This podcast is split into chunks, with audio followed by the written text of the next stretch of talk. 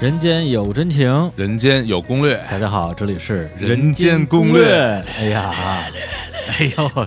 自带回声啊！自带回声啊！一期大家期待了很久的节目啊。哎呀在前段时间我们播出了《人间攻略之十字路口对，》，讲一讲职场上的一些问题，我们听众提来的啊，哎对，就一些抉择的问题，没错儿哎，啊。那这一期呢，就更加受人期待。哎啊这期名字叫做《人间攻略之左右为难》。哎，左手写他，右手写着爱，是吧？哎，好啊聊一聊感情难题。哎，嗯嗯对，这所以呢，我们在这期节目一开始啊，先来打一个广告。哎， 哎呦，哪跟哪儿的都是。硬广啊，呃，这这英广是什么呢？哎，小侯老师，嗯哎前段时间你去了趟黄埔啊，哎呀，这个参加一活动啊，参加一活动啊黄埔最上海，哎呦哎，这是是听上去像像是个好活动，哎特别厉害啊！这个主办方是这个黄浦区旅游局啊，上海市黄浦区旅游局，哎呀和穷游一起合作的这么一个活动。哎然后呢，这由于我们日坛公园啊，在这个旅游方面颇有建树，没错儿对，而且我们这个主播呢也是这口才良好，哎五官健在，对 对，所以邀请我们到这个黄埔去做了一个直播。我相信当天那个直播现场，啊呃，因为在微博上有推送嘛，所啊以有很多的听众都来留在言留言啊啊，对，然后当点赞啊，我一上场，那留言那多呀，就人山人海，就是特别红旗招展，刷屏 啊，特别水，就是 就评价说小伙老师真帅。没有，就不过这次到了那个啊黄浦区呢，我主要是去了三个地方，哎，一个是大光明电影院啊，嗯另外一个呢是这个天蟾舞台，哎还有上海音乐厅。哎呦，这个都是坐落于其实人民广场附近，这嗯三个历史建筑都非常的悠久，有历史，有历史啊，当时都成为当就当年啊，就叫做这个东方第一大电影院啦，然后第一哦大舞台啦，有发生过很多令人感动的故事吧。其实我哎在那个大光明电影院看到它有一个叫做文化长廊，嗯文，化长廊里边有很多老照片，嗯所以当时在直播时我还看到给大家说，就是《霸王别姬》霸王别姬这个电影的首映，嗯啊当，时陈凯歌带着啊、呃张国荣先生就在那儿做的首映，哎呀然后当时的照片非常的珍贵啊，然后还嗯有那个、呃李连杰当时拍这个黄飞鸿系列、啊，也在那儿做首映，哎哎，呀，这想起来都是好多好多年以前的事儿了，真的是，对，然后看看那个照片，我还挺感动的。而且它恰恰在它整个一个资料室的后边，还出现了那个当年叫易易峰，李易峰是什么呢？就是我跟呃武指导聊那个益智电影那个时益智候电影，哎啊，易易峰就是等于说当时没有这个翻译，有一个人站在边上，就是口头表达来啊翻译电影里的内容。 rap 对，这饶舌的 一个一个大姑娘站在边上来翻译，哦那个他当时那个画面重现就在那有有有资料。啊，所以感觉是非常的哎呀感慨啊，的确是嗯而且那个电影院还是梅兰芳先生去剪的彩，啊，就是当时那个落成的时候，落成的时候，你想想哦，哎哎，那是哪年的事儿那了？ 真是民民国时期时期是真是特别久了啊。然后后来到了那个呃上海音乐厅，啊音乐厅里边儿正好摆着金承志要在那儿演出的宣传手册哦，啊，这我们主播啊金先生，那是啊那应该是九月二十四号的演九出。月对，对，在上海音乐厅，那个音乐厅也是一个就是欧式建筑，特别嗯漂亮。所以整个，因为我当时是两千年在上海上大学嘛，对对，南京路好像人民广场那一片，我原来经常去。对，走了九十九遍啊， 哎呀，忠孝东路是吧？啊对，但但那个时候其实真还真的还没有在那边就这几个老建筑里边好好玩过。嗯对，然后这次再一去，感觉真的还挺，呃，就觉得历史这个东西特别有趣。哎就是当我站在，就是他那个呃大光明电影院有一个大理石，是当年那个大理石路面，嗯就留了那么一块儿。嗯然后它还还保留住，其他都因为有各各种翻新什么的，对，但是那块大理石还在还在那儿。我站在那块大理石上的时嗯候，我就感觉，穿越了千年，你你想嗯啊，千年女优是 吧？你想，就是真的那么多电影人，嗯多少人曾经都走过这条这这个大理石，而且它它被踩的都有点凹陷下去了。啊，对，我觉得啊，那是我历史的重量，我也我也跟梅兰芳先生、啊张国荣先生、站在李连同一杰先生，啊包括成龙，各种啊哎包括什么是不是施瓦辛格，哎都站到过同一个大理石上，我就觉得嗯哎呦，与有容焉，是。嗯，真的挺好的。所以然后你下来之后，那个又嗯又往下凹陷了，有啊，先 太重了是吗？你说是少林寺的故事是吗？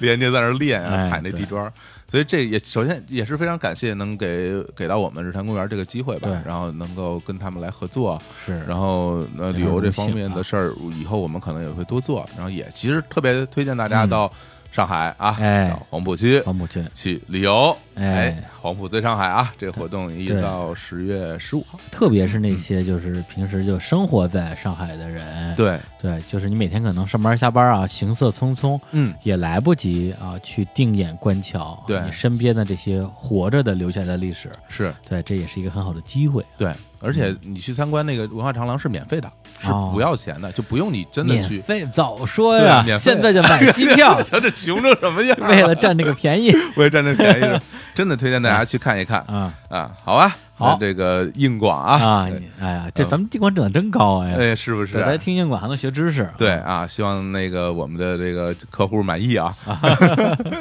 好嘞，好，那啊，正式进入我们这期的《人间攻略》。哎，来，《人间攻略》啊，我们今天进入这个感情篇啊。嗯，哎，其实这个留言我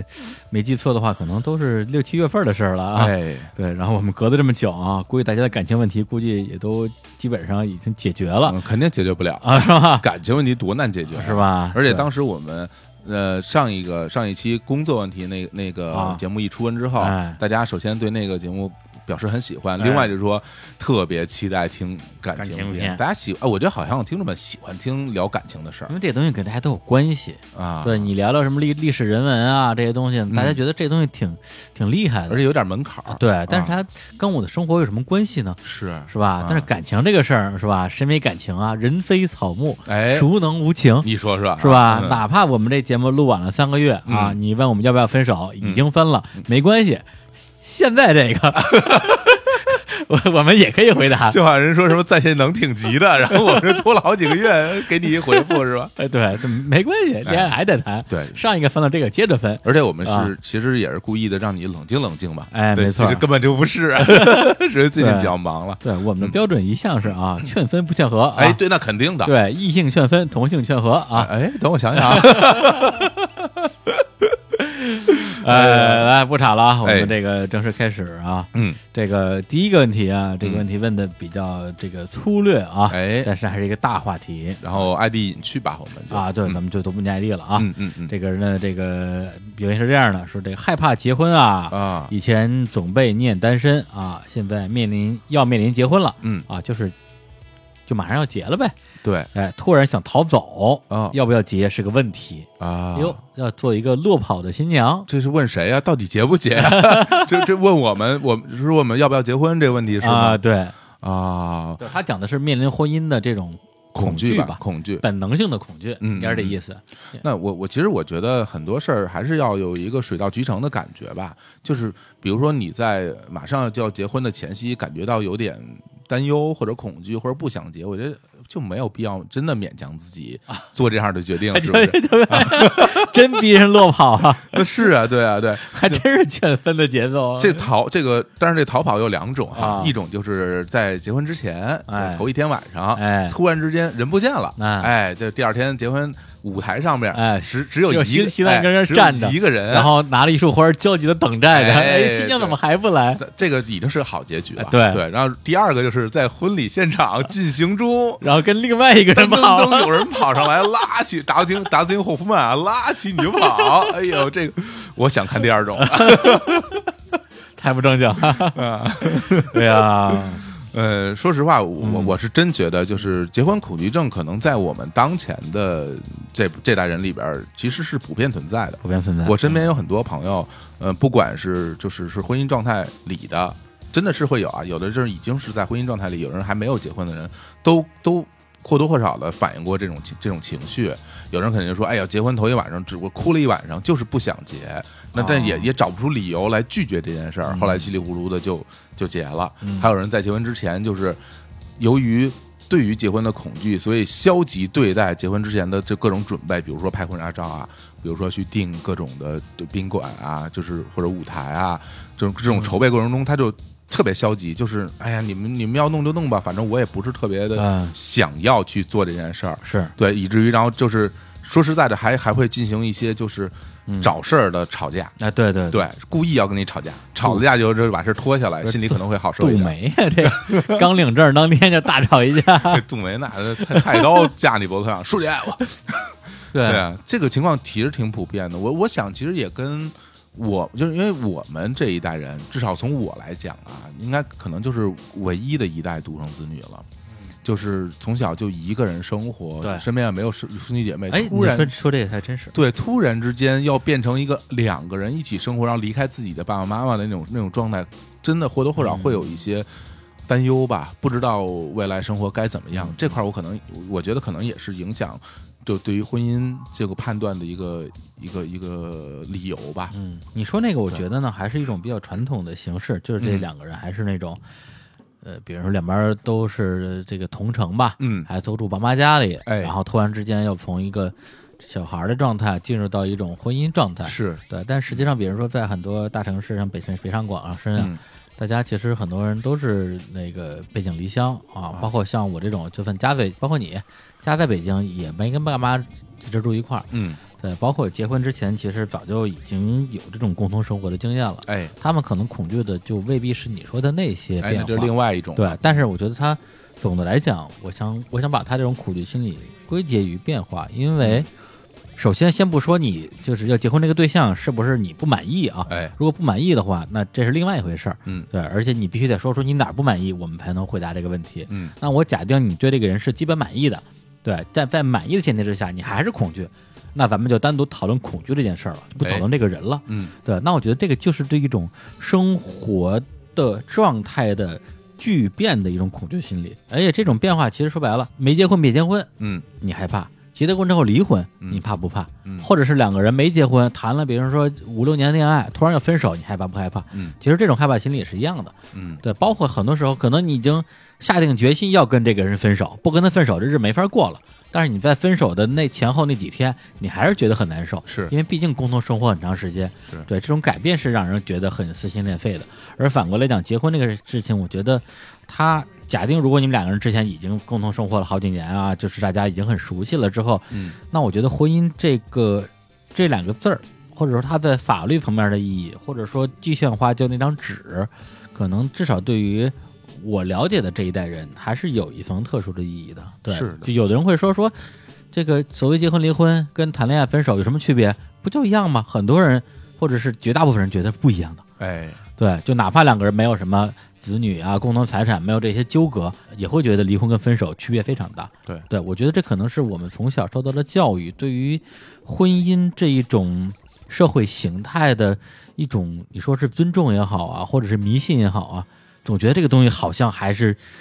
挺重要的一个其事实儿。它会给人带来两个感受吧，一种是约束感。对，另外一种就是所谓的责任责感。任感，对，这个东西，你有了这个以后，你身上就会背负上这个东西。对你背负，那不是说每个人都能很坦然的去面对说。我突然之间身上多了一个很大很大的，我我把它称为一个包袱吧。嗯对其实，在很很多层面来讲，尤其是恐惧婚姻的人来讲的话，这东西对你来说就是一个包袱。对你怎么来看待它？你怎么能和它和谐相处，带着这个包袱继续生活？这个是一个需要解决的问题。对，而且这里边它隐藏的问题其实是既包括了结婚之后有可能面对的所有的繁琐，嗯比如说未来的这个经济，呃，两个人的未来的，比如说要不要生小孩儿，要不要在同一个，能不能在同一个地方生活，会不会有异地恋的问题，嗯以及双方什么父母啊、亲戚啊这些就不说了，各种非各样常各种对这样的，嗯以及一个最重要的问题就是你有没有信心跟这个人天长地久。哎，对，那这个东西到现在，如果是你理性的问我说，哎，结婚呃两个人结婚是不是一定要奔着天长地久去，或者说两个人结婚是不是一定要天长地久？那我当然觉得这个东西说不定了。对，但是可能从小到大受到的这种父母的教育，包括我昨天还在跟我妈聊这个事儿，哦我妈到现在她对于婚姻的一个，我觉得改不了的一个定义就是说，结婚就是奔着一辈子去的，嗯，或者说结婚就应该是一辈子。如果两个人没能过一辈子，这这这种属于意外，或者啊说或者这种属于这种非正常的情况。嗯对，就是虽然我自己并不这么认为，但是可能长时间受家庭的影响啊，也会本能的觉得说，两个人如果结了婚没能最后走到最后，是不是是一个挺失败的事儿，嗯或者是是一个挺挺挺糟糕的一件事情。很多人会这么认为。对对对，就本能会这么觉得。嗯对，所以我觉得，呃，说回来，他对于这种婚姻的恐惧心理啊，因为他他的留言很简单，我们嗯去分析，其实不外乎包括这几种可能性吧。是是，嗯所以如果从方法论的角度上考虑的话，我觉得，只是如果可以和你的另外嗯对方去谈一谈这个问题，或许会更好。嗯，因为你现在面临这个问题，你结婚以后可能还会面临更多更多的问题。很多时候，你独自面对这个这些东西的时候，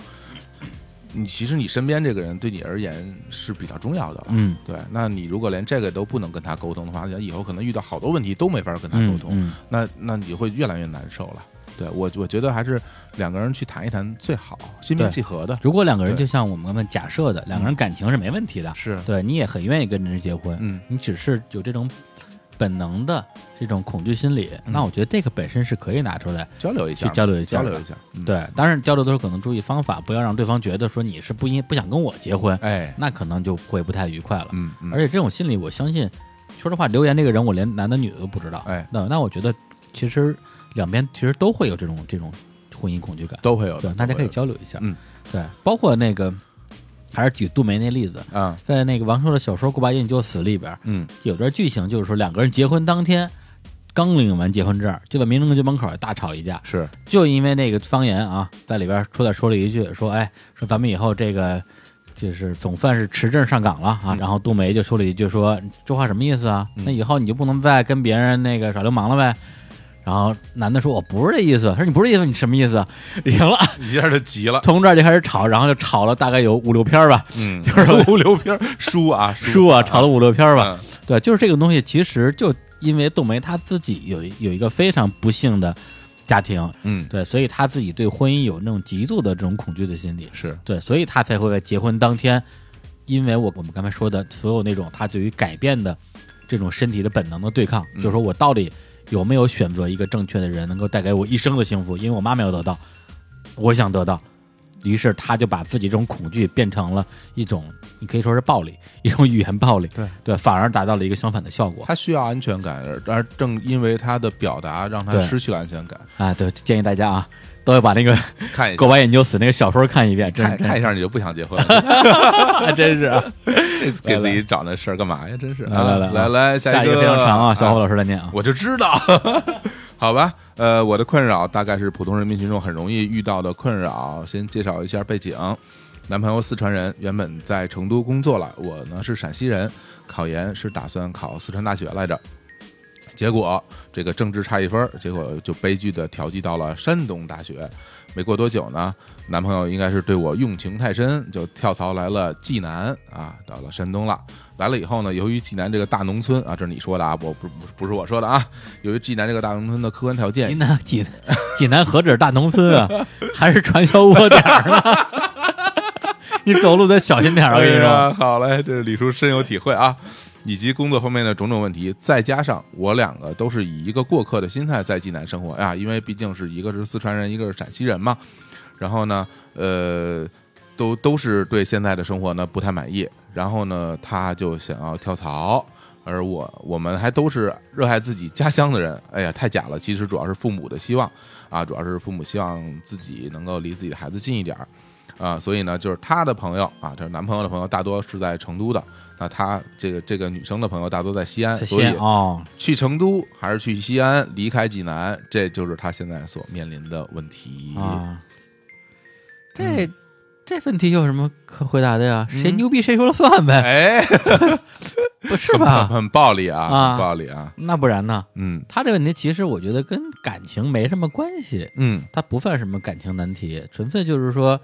两个人是吧？就是想要继续生活在一起，但是每个人的目标的城市是不一样的，嗯，其实都不一定非得说我要去我们家，你要去你们家，我我朋友多，你朋友多，哪怕只是为了职业的发展，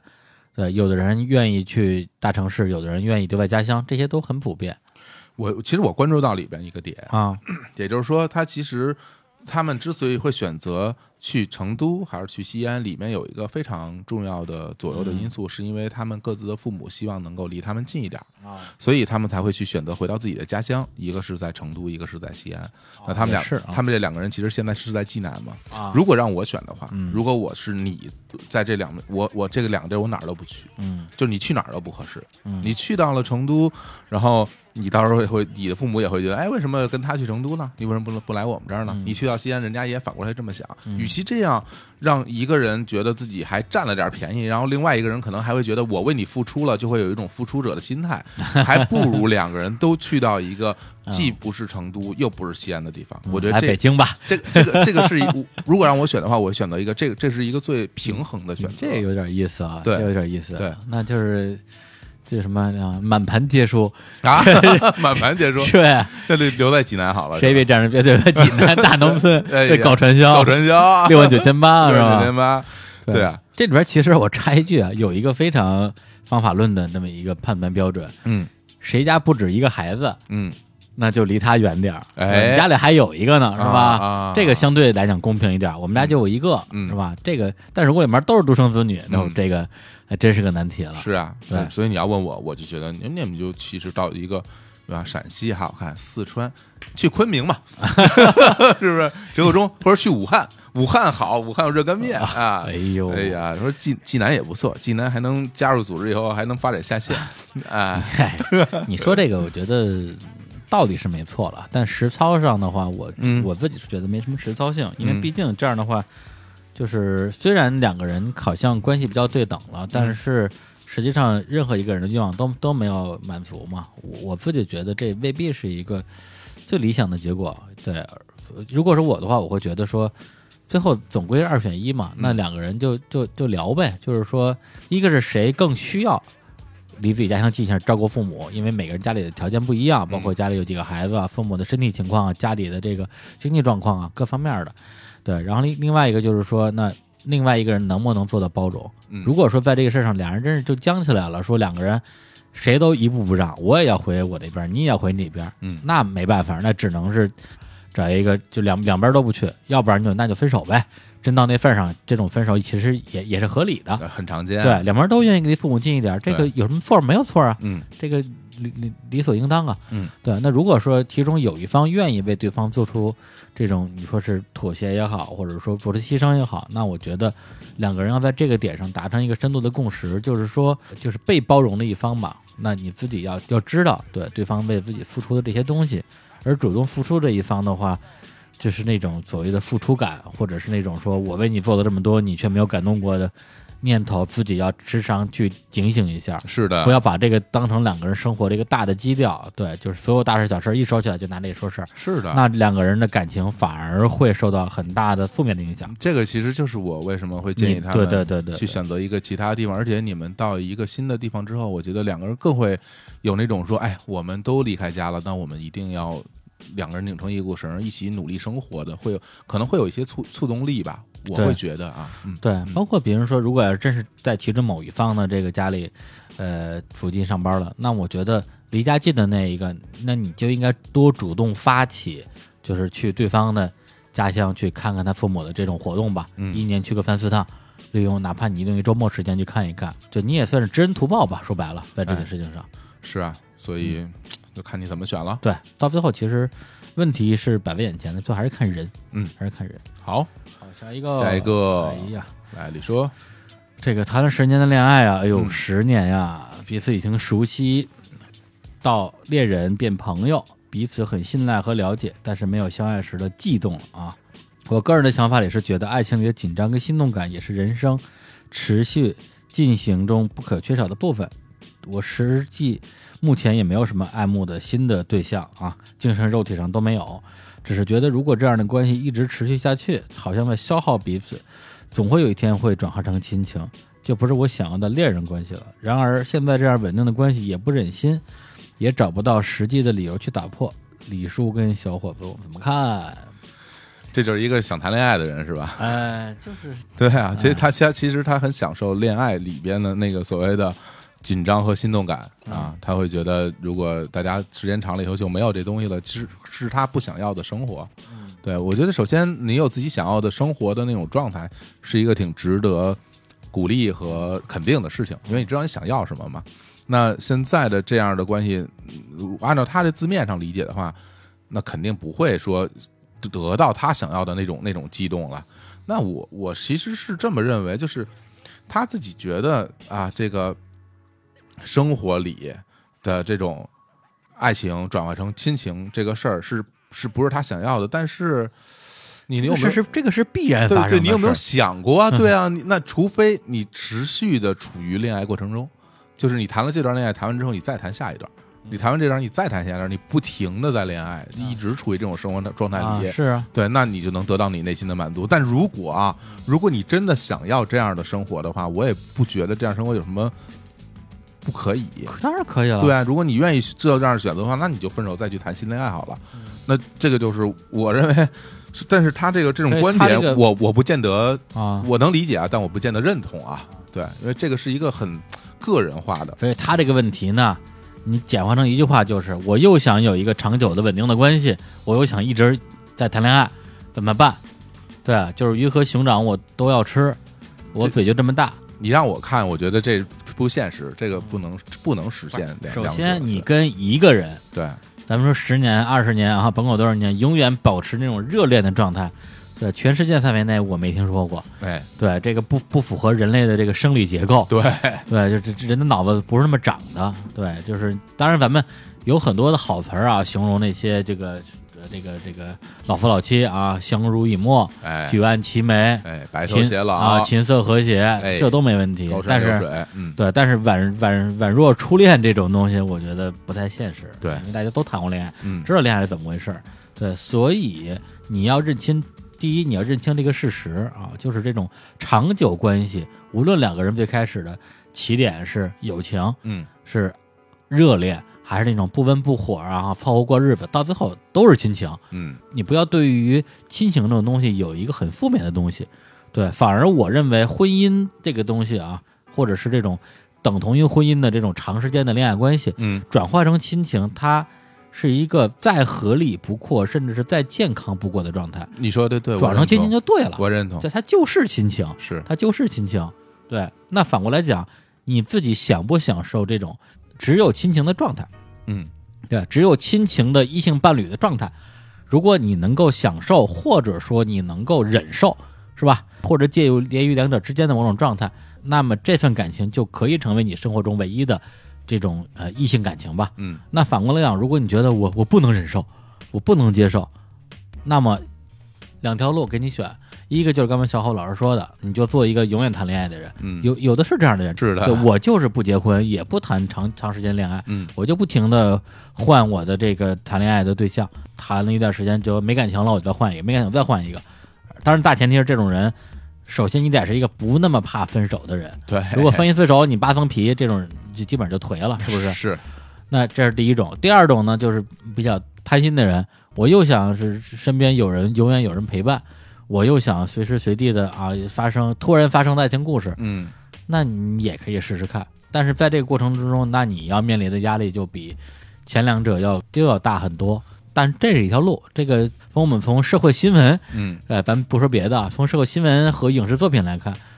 处于这种状态的人群的比例也不低挺高啊、的，甚至占到人群的大多数也说不 定。挺高的，挺高对，的，都是生活方式。对，就看你现自己想选择其中哪一种了。但是你要认清楚你现在所处的是哪一种状态。对，就像刚这两种状态呢，第一种不不停谈恋爱的，我我是没问题啊，我支持啊。然啊后后一种我我不是很支持啊，但你可啊以、你可以去试试。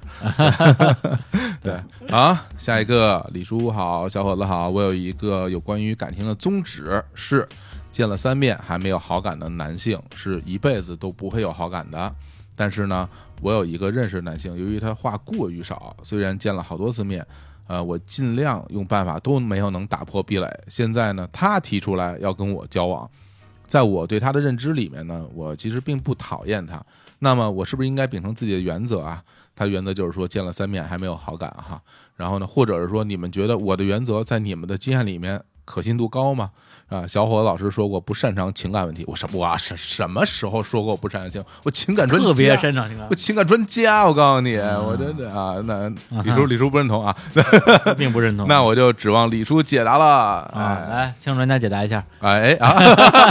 你们专家吗？你情说 呀，情感专家啊，专家啊嗯，转他一下。他其实的问题是有两个问题嘛。第一个问题是说，他要不要坚持自己这所谓的见了三面还没有好感的男性是一辈子都不会有好感的这个原则？嗯另外一个就是说，他想问问这个原则我们两个认不认同？哎，那我们先先说说他这原则，咱俩认不认同吧？啊，见了三面还没有好感的男性，是一辈子都不会有好感的。这个其实我是我就直说，我是不认同啊，我也不认同。啊。你因为你这个见三面这个东西太太表面化了，嗯你你有可能比如说你你们见了三面，仅仅是因为工作上有个三次相处，那你对你怎么可能对人家就一定会了解到有好感那个程度呢？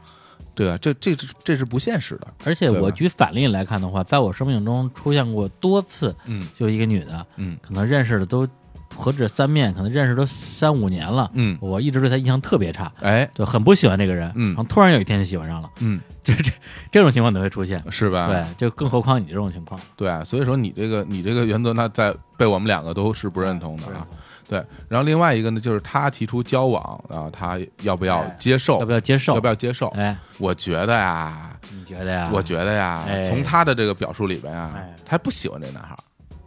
就是他不喜欢这个男生，嗯，因为他说什么他的话过话特别少，见了好多次面，都都都没有什么打破壁垒。嗯这打破壁垒我怎么理解呢？打破壁垒这件事是打破哪种壁垒？交流的壁垒，嗯还是说就是你向他示好的壁垒？啊对对我没有理解你这个意思啊。嗯哎，咱们分别讨论啊就。或者说就是这种气气氛上的破冰失败，对哎是吧？对，而且他只是说我并不讨厌他，那你喜不喜欢他呀？我觉得这个事儿其实挺重要的，就是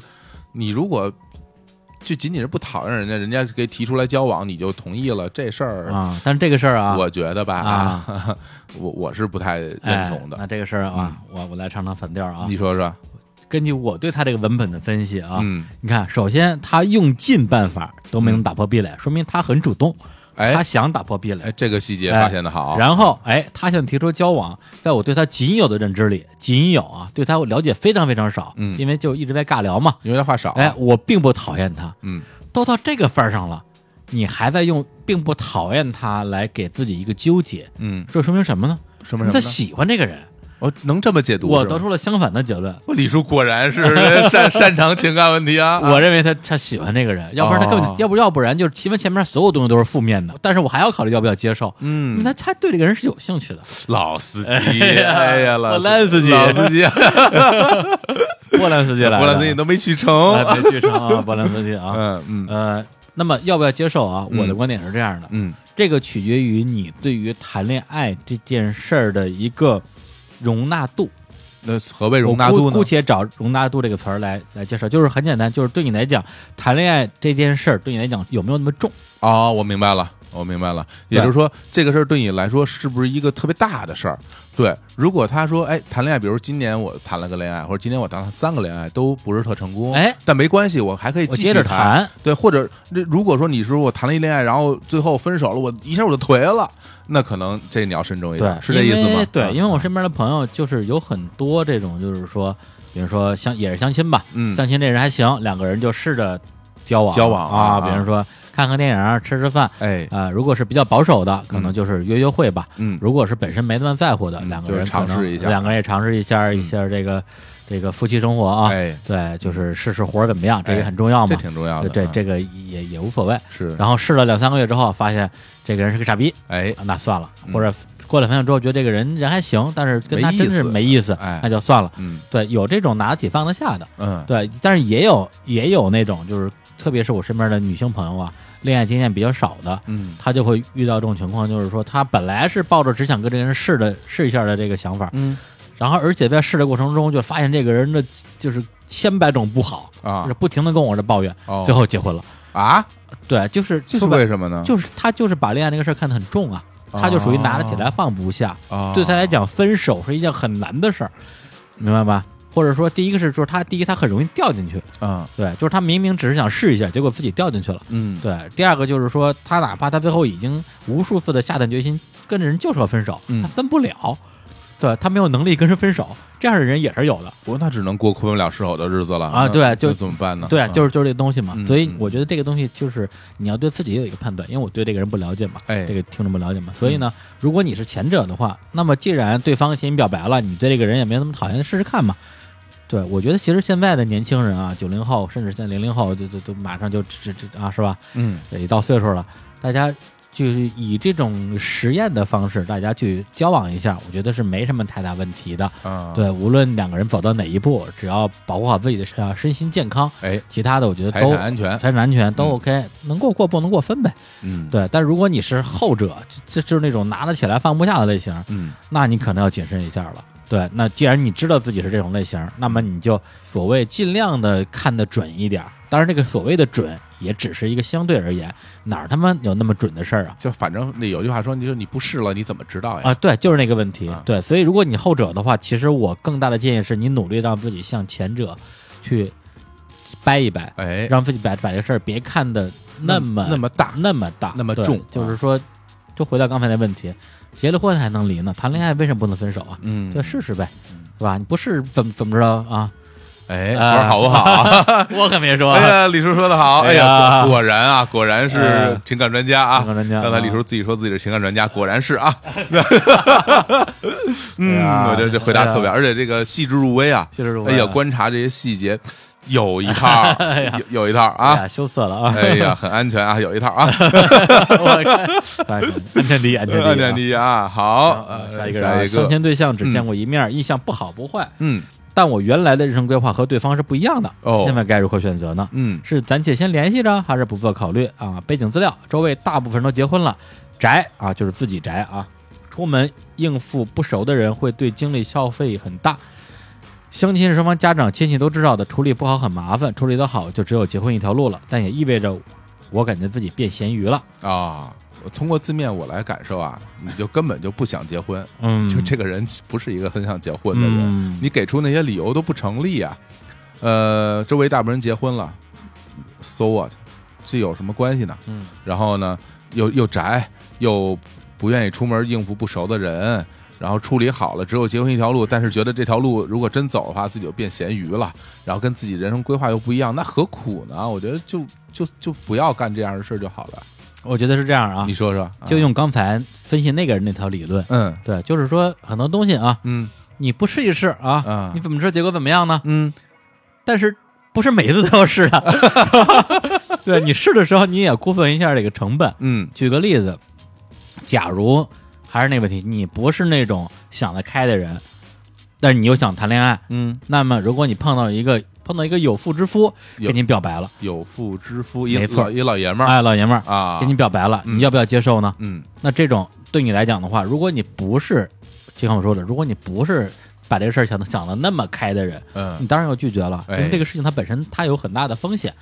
哎对对，嗯就跟这个情况其实是类似的。这个人人生规划跟你不一样，然后跟你们家还有错综复杂的关系，嗯对，就跟他谈的成不谈不成都有麻烦，嗯也以及就你对这个人本身又没有感觉，是啊那那么这次实验的性价比太低了。对，对我不是说不可以试，我我我我个人大方向是鼓励去试的，但是但是你也要考虑一下自己试之后到底会面对多少的这种具体的麻烦。像这个人试起来很麻烦，我我个人觉得，呃，当然了，可能我们录这节目的时候两个人已经在一起了，但我没说啊，哎，没那个就在一起，就你们可以分手嘛，哎分手就不麻烦，说不定对他不对？们已经结婚了啊，结婚可以离婚，说不定已经怀孕了。看你不见得是他的吧？哎呀，小侯老师啊，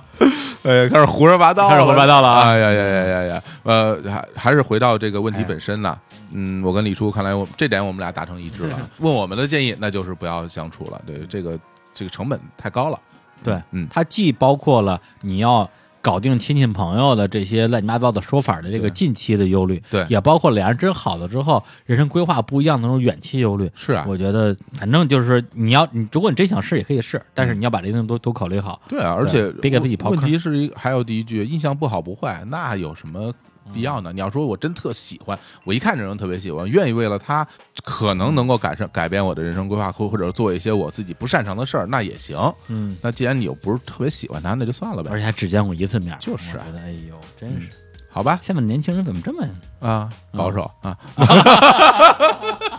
哎呀，来来来来来来，下一对啊，个只见过一次面，印象还能不好不坏。嗯对，啊像我见过一次面就什么都知道了。 是吧？哎那不是见过一次面吧？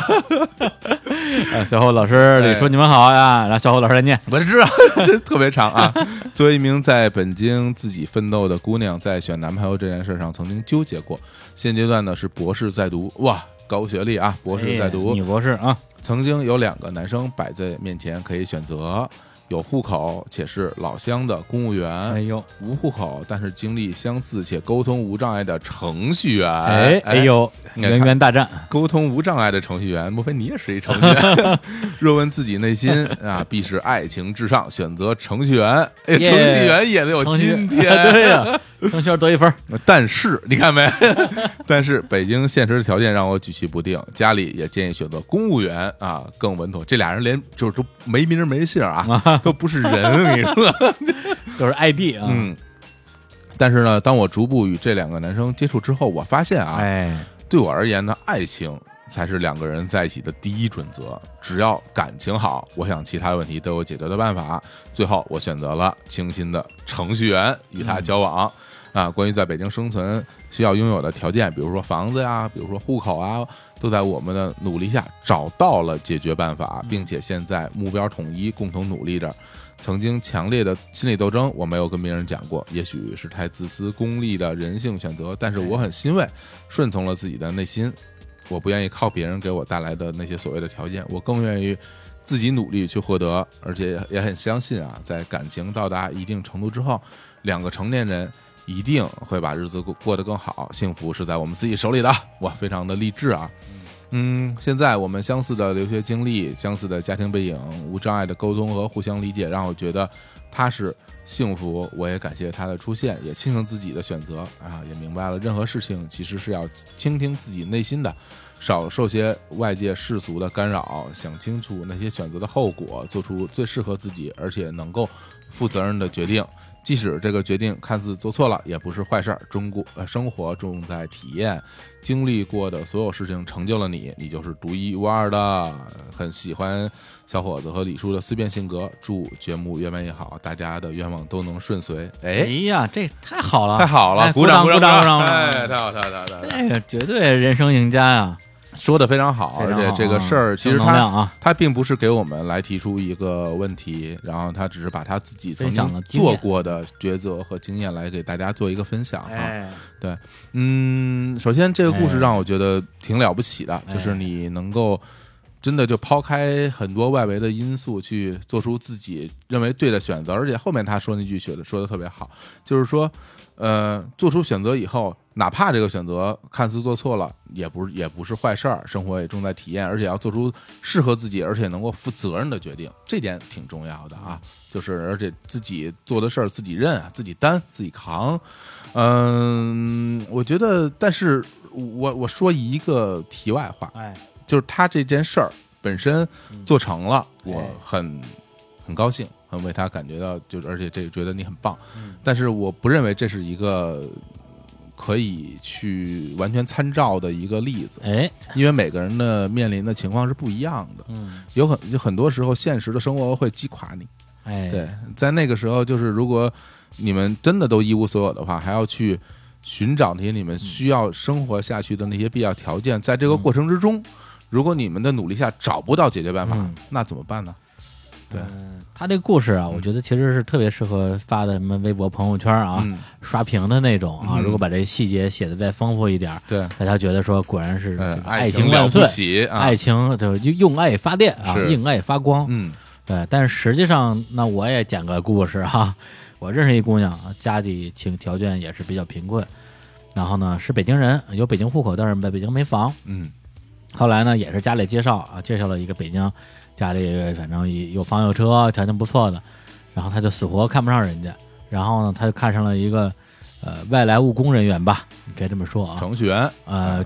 一个饭馆的厨子，哦，就是做饭的哎啊，对，就是收入其实也不高，一个月估计小几千块钱吧，就在在今天这个时候啊，啊，哎呦，那是在我知道的厨子的收入里边算非常低的了，是很低的啊，主厨收收入非常啊高的，那可能不是主厨吧，啊我也不知道啊，嗯反正呢，就是两个人后来也是爱情至上啊，嗯就结婚了，嗯生了小孩了，生小孩就反正也没地儿住啊，然后就于是，而且他还要看孩子，他自己也没法工作了啊，于是就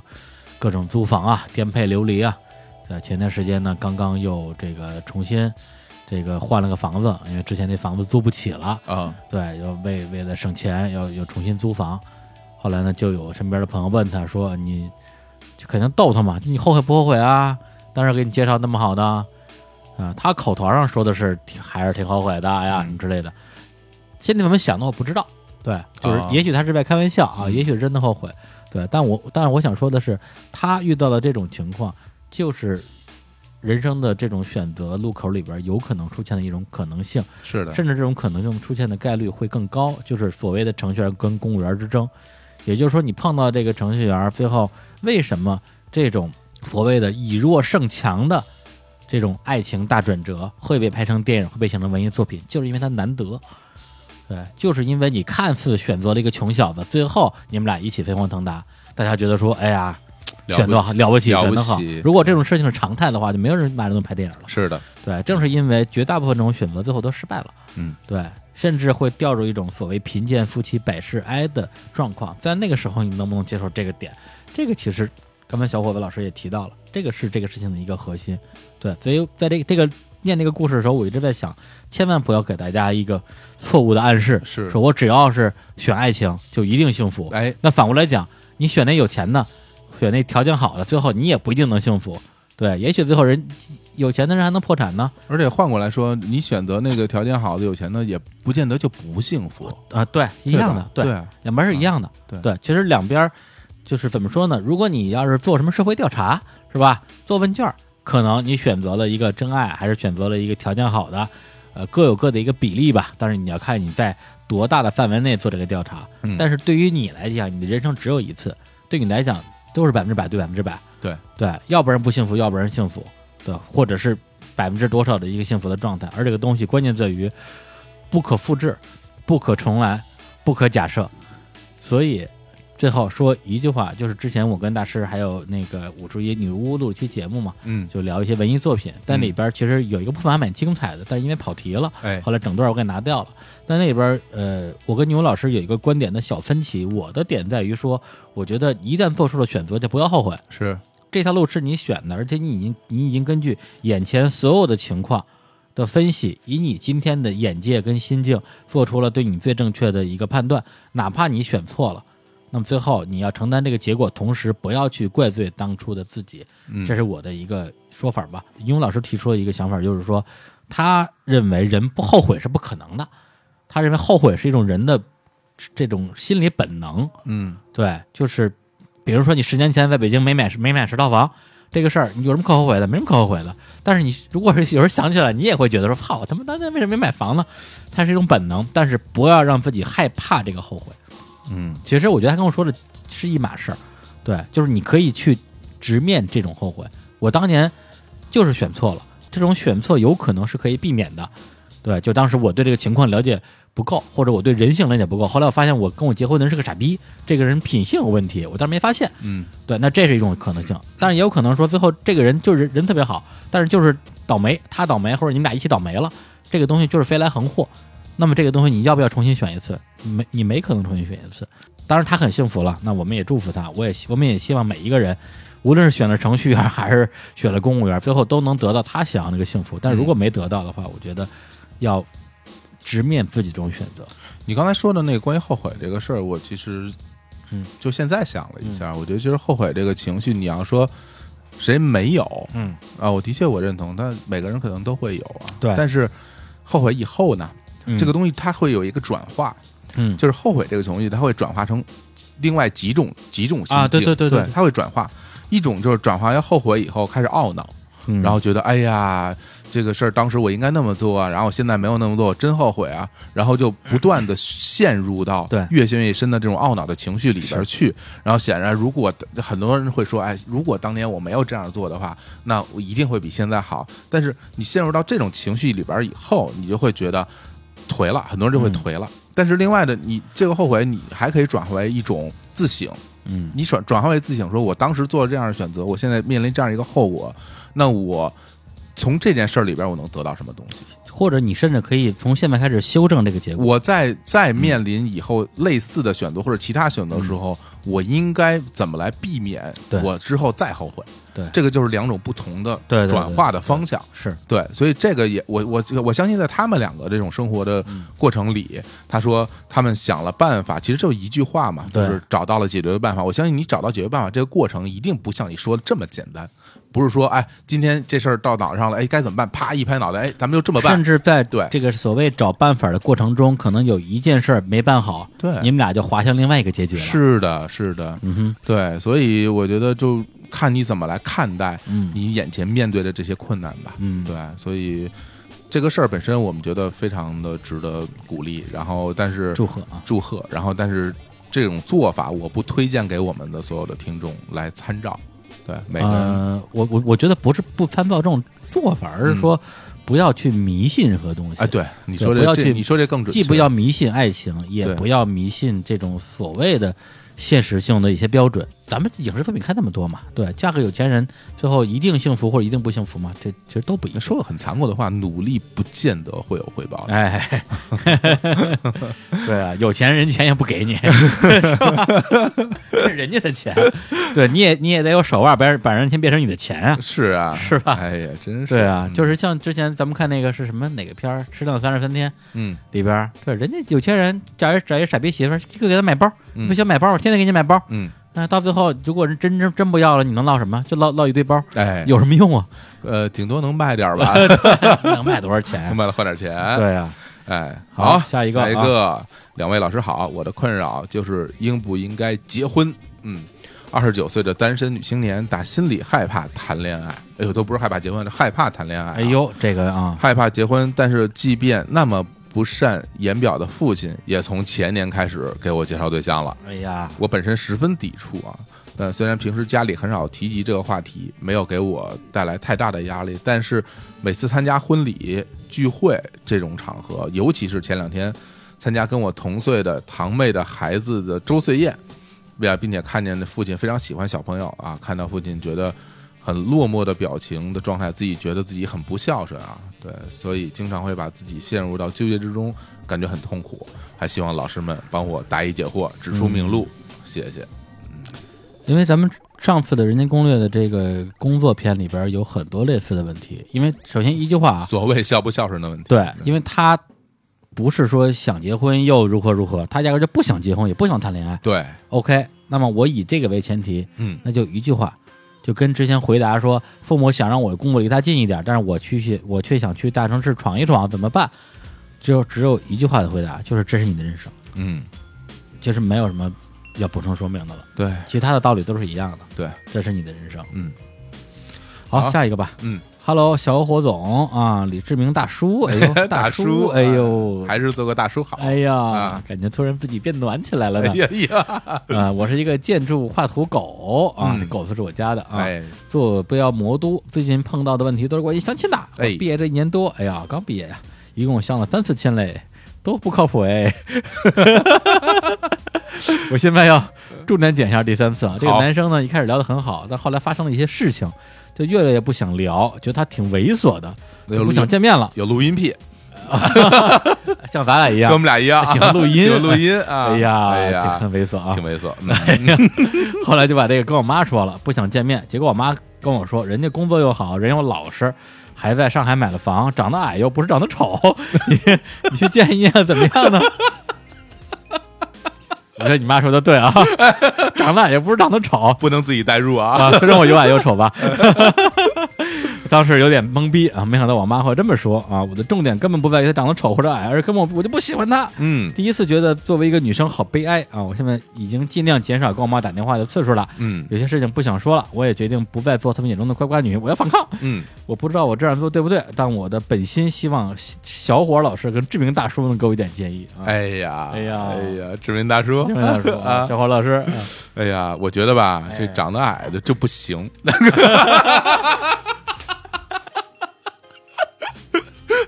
没有没有没有，瞎说瞎说瞎说啊。嗯，我觉得这事儿不难了，这有什么难度啊啊？就是我觉得 你这你就不喜欢他，嗯然后呢，那就他矮或者矮或者丑或者丑都没有关系啊，嗯你就不喜欢就不喜欢好了，我就关关键为他猥琐呀，对对，一个长得又高又帅的也可能很猥琐呀，对不对？嗯嗯嗯嗯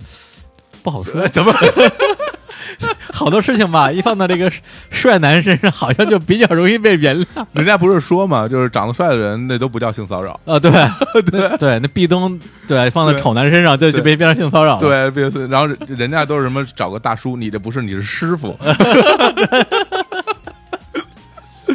哎呀，我觉得这可能这个听众年纪并不大吧，因为可能也啊小是朋友刚刚毕业吧，然后就开始去去相亲了。嗯，嗯，我觉得这有什么好说的呀？不喜欢就不要了，然后嗯就该反抗就要反抗了，这有什么不对的？我觉得你做的是对的。不如是，你要反抗这个方法啊，讲究方法啊。嗯第一个就是说，不是家里安排相亲嘛，嗯那你就接着相呗。嗯，对，如果你本身对相亲那事儿没什么抗拒，首先我我本人对相亲这事儿，我是持一个非常中立的态度的，因为我身边有很多朋友就是相亲成了的，嗯而且还挺好的。但是这点我觉得是这样啊，如果说你自己不喜欢相亲，是被迫让家里让你去相亲，你硬着头皮去的话，嗯那这个事儿就好好要考虑考虑了。如果你不喜欢，你要说出来啊。嗯你别以，因为你又不说，然后你每次相完你又不满意，你把这不喜欢相亲这件事儿先说一下。对先而且跟而且爸说妈回来啊聊一就是下咱们吧咱们按顺序确定啊，第一，你想不想谈恋爱？嗯，这个阶段你想不想谈恋爱？看他样子是是要哎是想谈恋爱对。第，二，你接不接受通过相亲认识恋爱对象？嗯对，如果你又想谈恋爱，又不想通过相亲，那你就在生活中自己去多多去寻觅啊，嗯没有问题啊，或者是让自己处在一个容易被别人找到的位置啊，嗯，这些都 OK 啊。对，然后如果说你能接受相亲，那么你就说，哎，那这个人我不行，我得相别的。对，甚至比如说，你可以通过自己的朋友给自己介绍相亲，或者是自己去找这种所谓的潜在的恋爱对象来先稳住你妈，说，哎，那那个已经翻篇了，我这有个新的，这个特别好，嗯对，这这个工作又好，人又老实，对，还不猥琐，对，你看怎么样？对，如果反正我觉得反抗是要反抗了，但是咱们要不要把水火不容的对抗啊？里边还是有一些方法可以想的。对，我我们来谈一一件事儿吧，咱俩现在来分啊，来来来，咱俩探讨一件事儿。一件事，啊这个就关于任老师这件事儿。啊，对，你觉得任老师是优点吗？我觉得首先你要怎么看怎么定义这个“老师”这个词儿，哎那对就因为以在我们普在不通的同对人在不同的人嘴里说出来“人老实”的时候，它嗯代表的含义是完全不一样的。对，但是以这个所谓社会上，它有一个大众的一个观点嘛，嗯比如说评价一个人挺老实的，可能背后有几个叫 tag，啊，呃一个叫做可能就是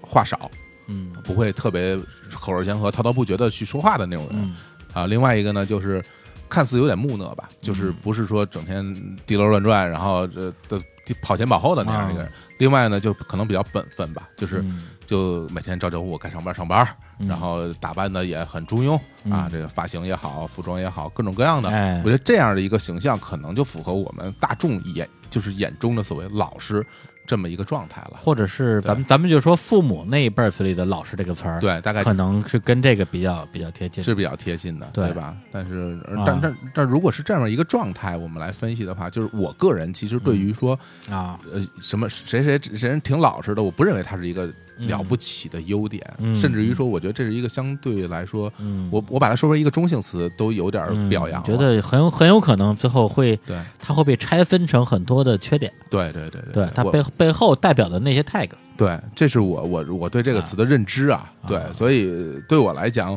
如果你评价一个人老实，我觉得可能在我看来就会觉得挺无趣的吧。嗯我还是更喜欢那种有有行动力的、嗯能解决问题的、有活力的、嗯啊有想法的人。对，嗯，我觉得还是先回到这个定义问题吧。嗯对，因为比如说举个例子，啊如果是以我爸妈那一代人来看我的嗯话，我觉得可能不会觉得我是个老实人吧。你应该不算、对，就不太会用“老实”这个词儿来形容我。老实人会换十八份工作吗？ 对，会换十八个女朋友吗？就哎那不止。 呃，就就举个例嗯但是如果是说你让我自己评价我自己，嗯我，我很可能会觉得我这人就是一个老实人吧，我觉得其实你不是老实人吧？我觉得你可能会偏啊，保守一点吧，嗯，就没，其实你做事没那么激进，啊，你不是一个很激进的人。嗯我我觉得可能我对“老实”这个词儿的嗯，这个背后的 tag 里边儿嗯包括了保守，保守，包括了诚实，包括了这个这个善良，啊善良包括了啊忠厚，嗯，对，就是我自己自认为我是有这几个点在里边的，嗯对嗯嗯，嗯所以呢，呃，刚才你问我说，你觉得“老师”这个词儿怎么样？我第一反应我还觉得是一个好词儿，哎对，因为那是我对“老师”这个词儿的定义，嗯，对，但是跟那个叔叔阿姨嘴里说那“老师”是不是一个词儿，我应该是不我就一样我对我就不知道应了。该是不一样的。对嗯，呃，所以呢，像你这种情况啊，有各种方法。一个是解决你这个相亲对象的问题，嗯一个是你解决你真正你要恋爱对象的问题，哎一个是搞搞定你妈的问题，这几个不同的问题。哎哎，那现在你面临的最紧迫的就是搞定你妈的问题。哎这，个简单啊，嗯你找一个 人，带带带给你妈溜一圈儿，是吧？啊看看看这位大叔 哦，啊还不错 吧？那你下一句话就是说，你先把照片发了，我们看看是 吧？ 可以帮你这个忙，六万九千哎八是吧？对，然后结果你妈一看说人矮了点 儿，人矮了点还那么丑， 又没工作，上海也没房，什么玩 意儿啊？哎呀，被嫌弃了。啊对哎，然后对，然后你妈就会觉得说，嗯呃，只要你不找这个人，你找谁都行， 问题解决了。哎呀，这是我们还是做这叫什么啊功德 意见？哎呀，功德一件，功德一件不错不错，我我我同意啊，我同意啊，马上把照片发到我们微信后台啊。嗯，嗯啊！下一个啊，好，这下一个哎，嗯这个留 ID 了他哈。好像是微博留的言，哎，对，因为微博留言啊我们是啊留应该是 ID 的微博哦留的言啊。那我们就给他念出来好了啊，对吧？叫做小野切一切，啊，二十六了，总被奖给嫁人了。对于爱情和生活，真的是很难选择，因为总是被人告知爱情这种东西是不存在的。成年的世界里，只有你来我往啊，哎也觉得对啊。毕竟自己这么多年了，也没爱过谁。有时候觉得和身边的哪个随便将就一下搭过伙过日子就算了，毕竟一个人太难。有时候又觉得不甘心呀、万一撞大运那个人会出现呢？所以现在就是面临这样的一个抉择了。哎，嗯，这个问题啊，他问到了一个终极问题啊，什么终极问题啊？就是就是爱情，爱情就爱是情。何谓爱情啊？何谓你不处 啊？是吧？这个终极问题，嗯对，就是说，先抛开不同人的这个定义的区别，咱就说，第一个是婚姻是不是一定要建立在爱情的基础之上？对，这是一个很大的命题。如果说我这辈子都没有碰到我认为是爱情的情感，我要不要继续等，还是就先结个婚再说？嗯这个问题可就太普遍了，嗯对，因为我身边怎么怎么什么人都有啊，嗯对，真是各种人。我身边有很多的人就就是跟我说，我这辈子也没爱上过谁，我没觉得我跟谁发生过爱情。嗯对，但是我现在反正婚也结了，孩子也生了，我也没觉得有什么不好的。嗯这样的人比例也挺高的。哦，对，不不是所有人一辈子都有机会碰到，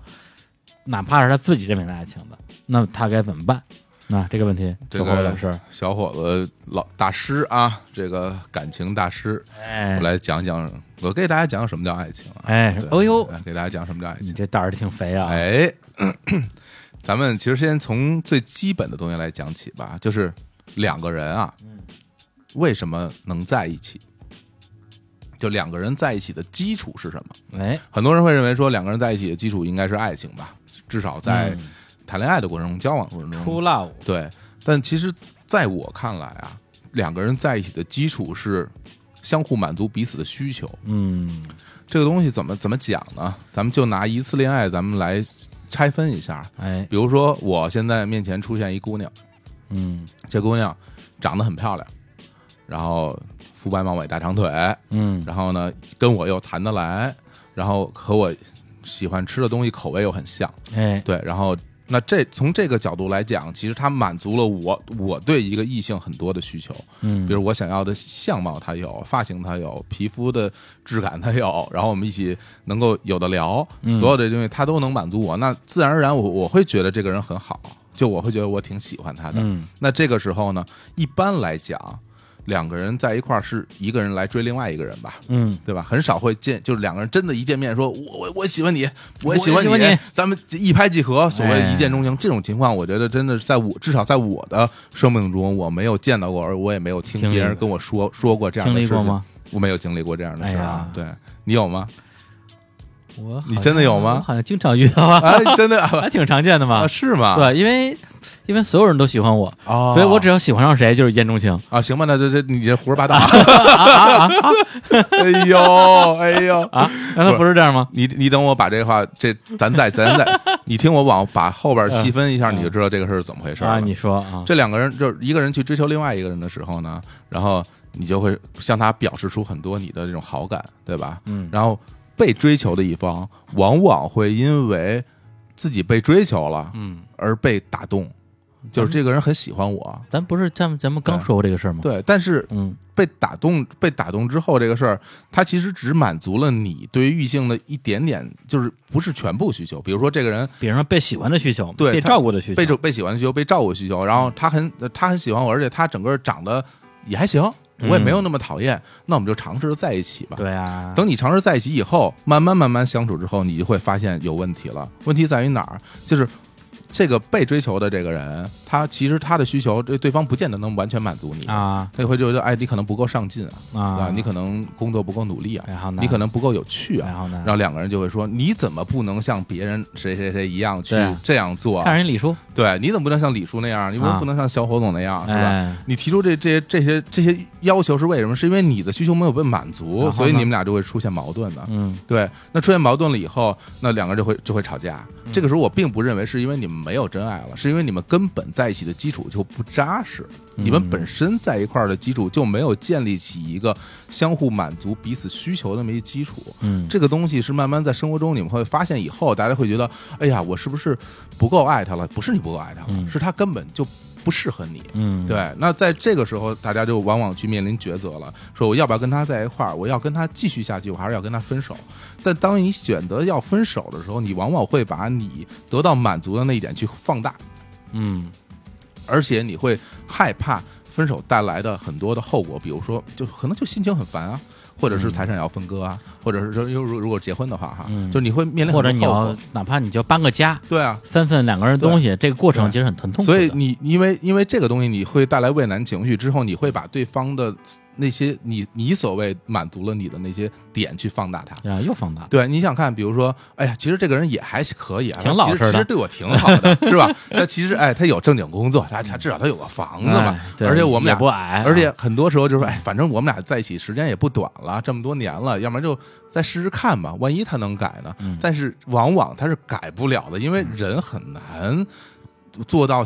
做到更改，另外一点就是人很难做到你想要的那东西，因为他如果他有的话，他早给你了，他没有，他不具备这些条件，所以那个时候两个人可能就会产生很多矛盾。那有的人就这么凑合继续过下去了，有的人可能就受不了了，就吵架，然后就分分开了。对，所以你说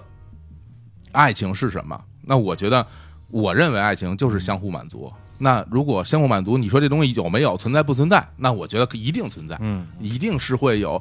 尽可能多满足你，就双方都能被相互满足的人的存在的。那怎么样碰到这样的人？我认为就是看运气了，哎就是看运气。哎，通过次数，通过运气，然后找到那么一个合适的人。所以说，你对问我说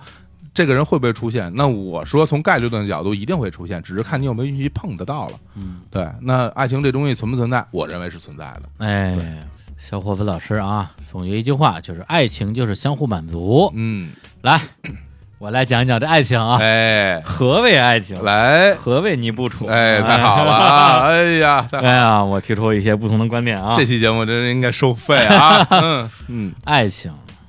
爱情不是相互满足，哎，爱情就是电闪雷鸣。电闪雷鸣，哎，哦不叫电闪雷鸣，那就不叫爱情。何谓电闪雷鸣呢？哎，嗯就是两个人，有可能是单方面的，也有嗯可能是双方面的，嗯，那就是一对眼儿了。哎我一看，我操，我就我就不行了，我就非这个人不可了。嗯哎，无论我当时处于什么样的状态，嗯对，也许我当时单身，也许我当时孩子都生八个了，哎但我不我不管了，嗯或者是两个人的这种身份啊，什么什么高低贵贱啊，嗯全都不管了，嗯就就忘乎所以，脑子里只有一一个人一件事儿。嗯我认为啊，咱们如果是从狭义上来说，嗯，这个是我认为的爱情，那就是就是极端情况你。说这个没问题，但是你啊为什么会觉得这个人好呢？我没说这个是好的，嗯我只说这个是爱情。那就是对，那你总要有一个他能吸引到你的地方，你呃才会觉得就他了。恰恰我认为，真正的爱情不需要理由，真正的爱情嗯，对是不需要理由的，有有理由的那都是计算，那、嗯那那不是爱情。计我算，我我就我不认为是计算啊，我就讲一个嗯文学作品啊，嗯，就是这个茨威格的一个女人的二十四小时，哎，讲的就是一个贵妇啊，在一个嗯赌场里边，然后嗯看大家跟这赌博，她其实本来也挺无聊的，嗯这时候看着那一双手，嗯啊，一个消瘦的苍白的一个男孩的手在那儿赌钱，而且一直在输，嗯然后他因为这种输钱，然后就手颤抖，等于说是一双表情很丰富的手，哎，他因为这双手就突然之间就一脚踏空，坠入了爱情里边儿。然后这个男的其实就是一个很落魄的那么一个小青年儿，嗯什么都不是。他当时就就是决定了抛弃一切啊，擦干眼泪陪你睡。哎，不对，抛弃一切跟你走。哎，对他就是这个人了。对，当然最后这两个人也没有一个特别好的一个结局。嗯对，但是你在看那个作品的时候，我会认为说，哦，因为我看那个人很小，我大概也就上中学吧，是应该初中左右，我认我就觉得说啊，这个就是传说中的爱情吗？嗯怎么看上去这么的不可理喻？嗯对，就没有任何道理啊！对，就就是就像小伙伴说的，你总得有点什么理由吧？就因为他手好看，你就你就你就爱他爱疯了。哎，我觉得这倒是就是理由啊，就每个人需求不一样。是啊，但对嗯是反过来讲，如果你真的因为某一个很很小的点触发了你心里那个按钮的时候，嗯你根本只找个理由太简单了。我举一个例子，比如说我也是上中学吧，嗯当时碰了一姑娘，就是一堆朋友聚会，在一个晚上，然后我们大家约好了晚上几点在哪儿见面，然后我跟她根本不认识，就第一次见面，嗯啊，当时他到早了，我到我到晚了，他这站在路灯底下，然后等我们，就他在路灯下的，就是那个画面，嗯，就那那画面，就是一辈子就在我脑子里边，喜欢上了，就喜欢上了。哎就这个这个东西，我觉得你要让我说，我觉得它是爱情，哎，爱情就是忘乎所以，爱情就是不顾一切，爱情就是电闪雷鸣，爱情就是覆水难收。哎，对，就是就是周就周华健了，啊对，这就是你泼出去的水了。对，这个东西并不是说你想爱这个人你才爱这个人，而是当你发现的时候，你已经爱不爱这个人了，嗯而你想不爱做不到。这个我认为是爱情。哦，对，所以咱们就是先说爱情的定义啊。哎，对，那么如果是，就是咱不谈定义都是耍流氓啊。嗯所以如果是以我这个爱情作为标准的话，嗯我倒反而建议，就是他说的这种爱情跟婚姻，我认为其实不要把它产生那么强的关联。啊，就是他不是因为有爱情所以才会在一起，或者才有婚姻，呃，它是一个独立存在的事对事件，对吧？对，就是啊我说这种爱情，它本身是一个不是你可以去发现、嗯去寻觅、去寻找、去酝酿、去培养、去创造的东西，嗯，它就是一个天上掉下来的东西。哎，而且这个东西一每个人一生能来几次，也不是你说了算的。我上高中的时候，我们对面那个班，我一班，我对面四班，我特别羡慕他们班的那个班主任是一个小姑娘，也是大一刚毕业，哦，然后呢，就天天跟教育教育教语文的吧，嗯，天天上语文课不讲课本，就聊爱情，天天聊爱情。哎呀，而且据说跟他们班有一个男生，俩人反正就是就是有一次，就是他带他们全班啊去嗯那个哪儿圆明园还是哪个园啊办十八岁成人礼，你看上高中嘛，啊，然后呢大家一块儿去了，然后还拍照啊什么之类的，然后所有人都说这个呢是他跟那个男生 两个人的成人礼，哎呦，反正就是坊间什么传的啊。有一个日剧啊，叫做《魔女的条件》 啊，来自松岛泰哎勒子老师呀啊，当时我们就哎呦，我要给给我们馋的哟，羡慕的不得了，羡慕的不得了。哎呀，然后那姑娘就在她的语文课上讲过一个话：每个人的爱就是一片森林，嗯，然后当你被点燃的时候，它就会烧掉森林的一部分。有的人一次烧光，有的人可以烧很多次，就是我们上高中时候说嗯的这个话，我到现在都觉得很有道理。有的人可能这一辈子就是安全防火无事故， 一辈子干的要死，就死活点不着，哦是吧？对对，干巴到死， 那这他妈是你的命。对啊你赶上就赶上了，对，那有的人能烧一百回， 也对啊，野火烧不尽，春风吹又生， 一年生的树木是吧？哎呀你也拦不住。哎呦，那这个小野谢谢谢谢朋友，你自己好好的，要不然就把你的那个安全防护网给撤一撤，啊是吧？是不是不是点一不是点啊，我说回来啊，所以我刚才说的是爱情这件事儿。嗯那反过来讲，那么要不要让婚姻建立在我说的那种，是吧？一个女人的二十四小时里边那种爱情，嗯我反倒觉得未必。为什么？因为如果建立在那种电闪雷鸣的爱情之上，去发生了一段长期恋爱关系也好，或者是婚姻也好，它有一个大前提，就是你在爱上这个人的时候，属于那种丘比特之箭，嗯你是被箭射中的。你在射中之前，并没有经历过刚才小伙伴说的那种，我去看两个人能不能满足相互需求这个过程。嗯也就是你爱上这个人，很可能无法满足你的任何需求，嗯甚至有可能是一个跟你三观不合的人，是一个是一个你在你们俩这个爱情之火烧光之后，发现是一个你很你很讨厌的人，哎或者你很讨厌人的类型。嗯对，这个都是有可能发生的。也就是说，如果你要跟一个你陷入 fall in love、陷入这种爱情的人，最后去踏入婚姻的话，相当于是你是一个双重赌博。所以这个东西，我是我认为就是说，爱情跟婚姻之间的关系。所以我觉得，人的一生有没有机会碰到一次或者多次我说的那种感觉呢？我觉得看每一个人命数。对嗯，但是我我个人是建议不要婚姻不要等这个东西。嗯这个东西是很要命的。第一，你等不来，对你自己说了不算；第二，等来了，它跟婚姻之间的这种关系是非常的复杂的。他现他现在问的是爱情这个东西到底存在不存在？对，那么我认为至少小伙子老师说的那种双方能满足自己的心理需求的这种爱情，如果把这也定义成爱情的话，我觉得这个东西当然是存在的。我觉得值得等待，值得寻觅，哎哎，值得发现。哎，这是我跟李叔啊，从两个不同的层面、不同的层面解读了一下，哎呀何为爱情啊？对，一个是非常这个嗯数字化的爱情，啊哎一个完全是非常这个情绪化的爱情啊、 啊。对对对对对，对，哎所以然后但是这里面呢哎，有一句话，最后说一句啊，嗯叫说有时候觉得和身边哪个人随便将就搭伙过日子就算了，毕竟哎一个人太难。哎，我不同意啊，一个人 就算再难，你也不能干这种事儿啊，啊你这你坑了别人这对叫啊。哎这送你一首歌，《爱一个人好难》。哎，对两个人也 难，爱一个人好难，也也也挺难，也挺难的啊。 好嘞，好，还有一个留言啊，他也是微博的，但哎是他这个他这个就不念名字了啊。嗯，他这么说的啊，我三十一岁啊，曾经在不同时间段爱上了两个别人的小三。一个是哎在五年前，一个是在去年啊，觉得这个挺怪的，就说挺你怪的，你给别人当小三也就罢了，你还爱上别人的小三，这个这这这你这个角色有而，而且点你设定而且你处于一种什么样的世界里呢？你怎么能嗯观察到你身边有两个别人的小三，你还喜欢上人家？好奇怪，然后继续啊念。吧。他说现在这个女孩一直不想见我，啊，但是我又特别贱啊，不想见到她。哦现在我该怎么办？现在这个女孩呢，她说她小时候曾经受到过父亲的性骚扰啊，能，嗯然后就就反正就是乱七八糟，嗯能不能骂骂我啊？李叔叔，小伙子，嗯让我放这段痛苦的单人舞。然后又补充说明了一句，说在爱上他们之前，我都不知道他们的感情状况，我不是渣男，啊，哎、解释了一下啊。哎，小伙伴老师，小伙子，哎来回答一下，什么玩意儿这是？这这 跟我的生活离得太远，我我根本就不不能去想象这个画面啊。啊，方面呃，方爱面爱上两个别人什么别人不的不不是同时啊，啊啊，不是同时，不是同时嗯啊，先后啊，就是先后爱上的都是别人的小三。啊，对，就是你是给老板开车的吗？还是？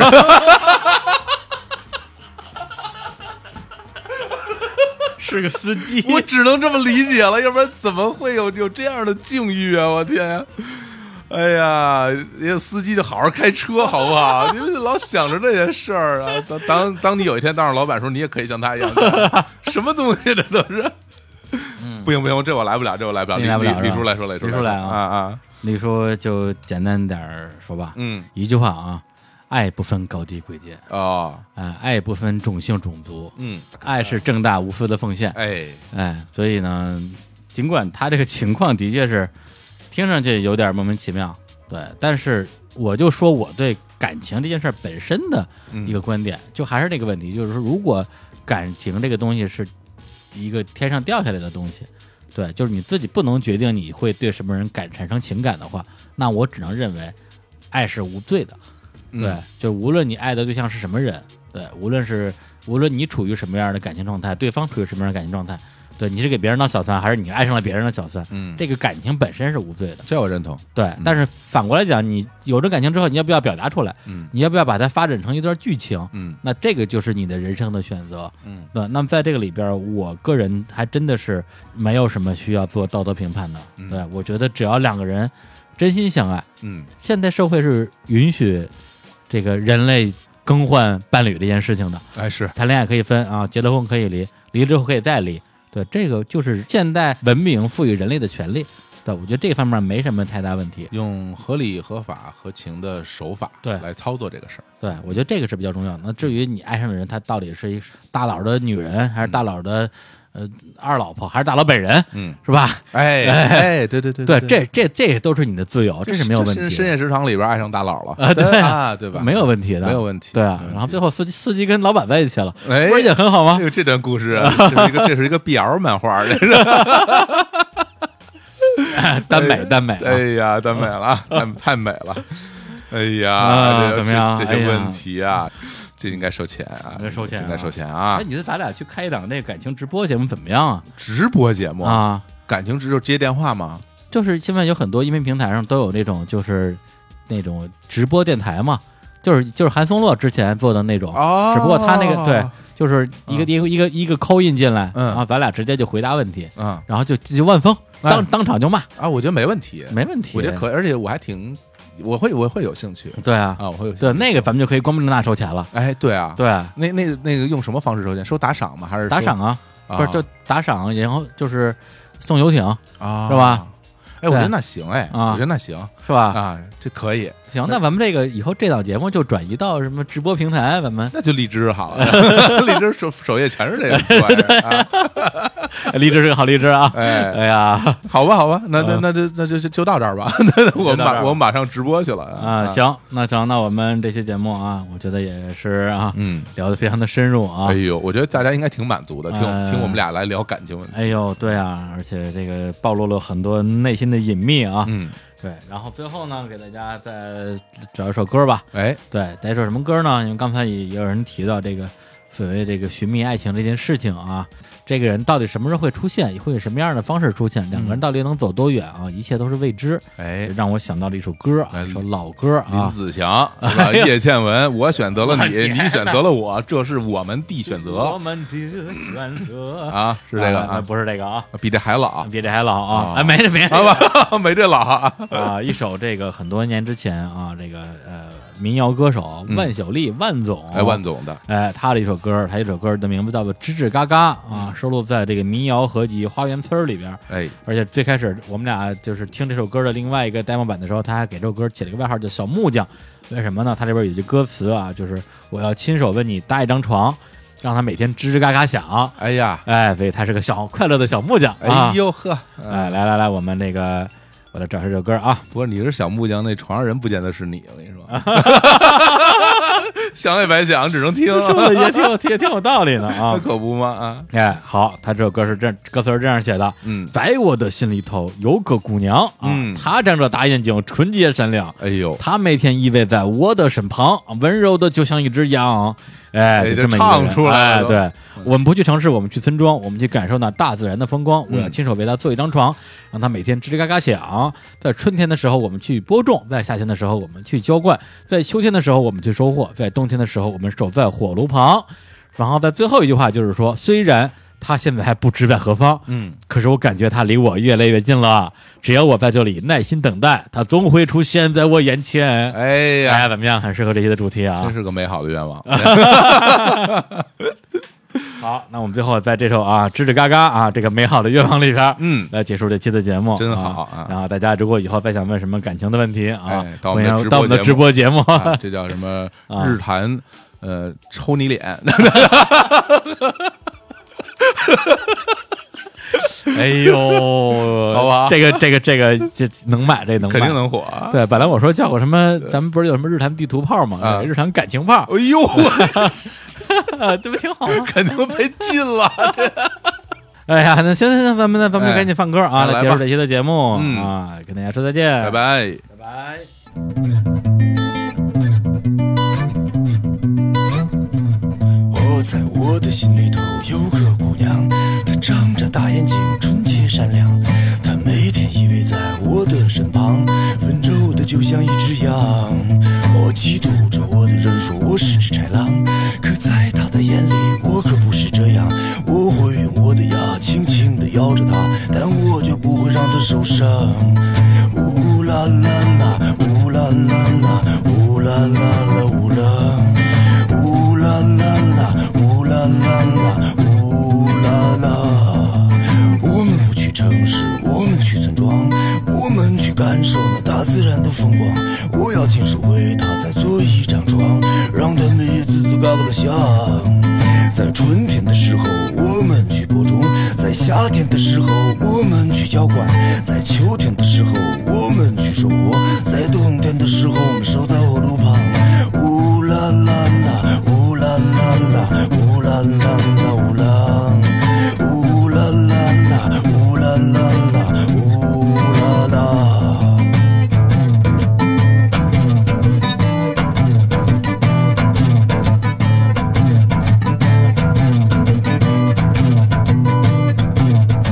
我们不去城市，我们去村庄，我们去感受那大自然的风光。我要亲手为它再做一张床，让它每夜自己高的香。在春天的时候，我们去播种；在夏天的时候，我们去浇灌；在秋天的时候，我们去收获；在冬天的时候，我们守在火炉旁。呜啦啦啦，呜啦啦啦，呜啦啦，呜啦啦啦，呜啦啦啦，呜啦啦。我虽然它现在还不知在何方，可感觉它离我越来越近了。只要我在这里耐心等待，它总会出现，它总会出现，它总会出现在我眼前。呜呜呜呜呜呜。